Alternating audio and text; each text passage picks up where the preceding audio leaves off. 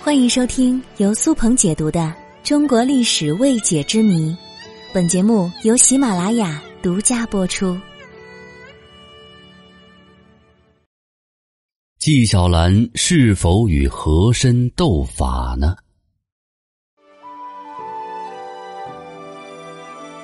提起和珅，大家的第一印象一定是王刚老师。而且大家还会想到张国立、张铁林老师他们一起合作的《铁齿铜牙纪晓岚》这部电视剧。在电视剧当中，纪晓岚和和珅的斗法那叫一个层出不穷的精彩，而张铁林老师饰演的乾隆皇帝似乎也乐在其中，与两位爱卿打成一片。纪晓岚更是时不时的喜欢捉弄捉弄和珅，让他出尽洋相，并以此为乐。可是历史上的纪晓岚和和珅真的像电视剧中那样相爱相杀吗？恐怕不尽其然呐。为什么这么说呢？首先，根据真实的历史记载，纪晓岚与和珅的年龄相差甚远。纪晓岚出生于公元一七二四年，死于一八零五年，而和珅则出生于公元一七五零年，死于一七九九年。从年纪上看，纪晓岚足足比和珅大了二十六岁。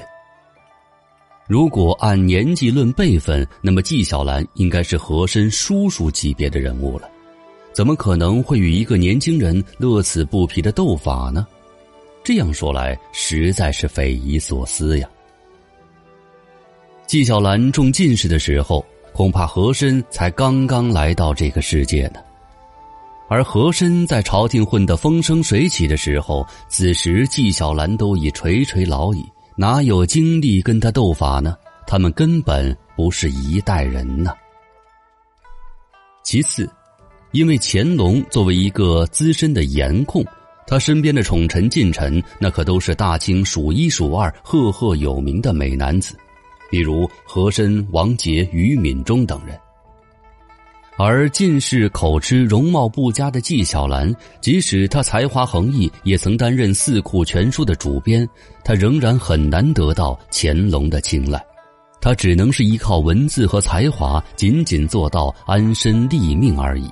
他一生也没有过实权。